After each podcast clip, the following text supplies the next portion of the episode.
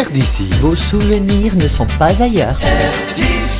RDC.fr Bonjour Denis, bonjour à tous. Focus ce matin sur rdc.fr sur Alain Musichini, un véritable phénomène de l'accordéon. Très tôt, il a pris le solfège, d'ailleurs étant gaucher, il positionna son accordéon à l'envers, c'est-à-dire que les notes aiguës étaient à la place des notes basses et vice-versa. Mais l'enfant avignonnais et doué, il récupérera très vite son retard. Alain Musichini est aussi à l'aise lorsqu'il s'agit de jouer du classique que du jazz, que du musette. Il remporta la Coupe du Monde en 1981 à Kansas City et fut sacré prince de l'accordéon au pavillon Baltard, un grand concours sous l'égide de la maison de la radio avec Michel Touret. J'ai retrouvé pour vous le premier enregistrement d'Alain Musichini réalisé avec Jos Basili, voici Musette sur les Champs-Élysées, une jolie composition de Maurice Larchange. Bon week-end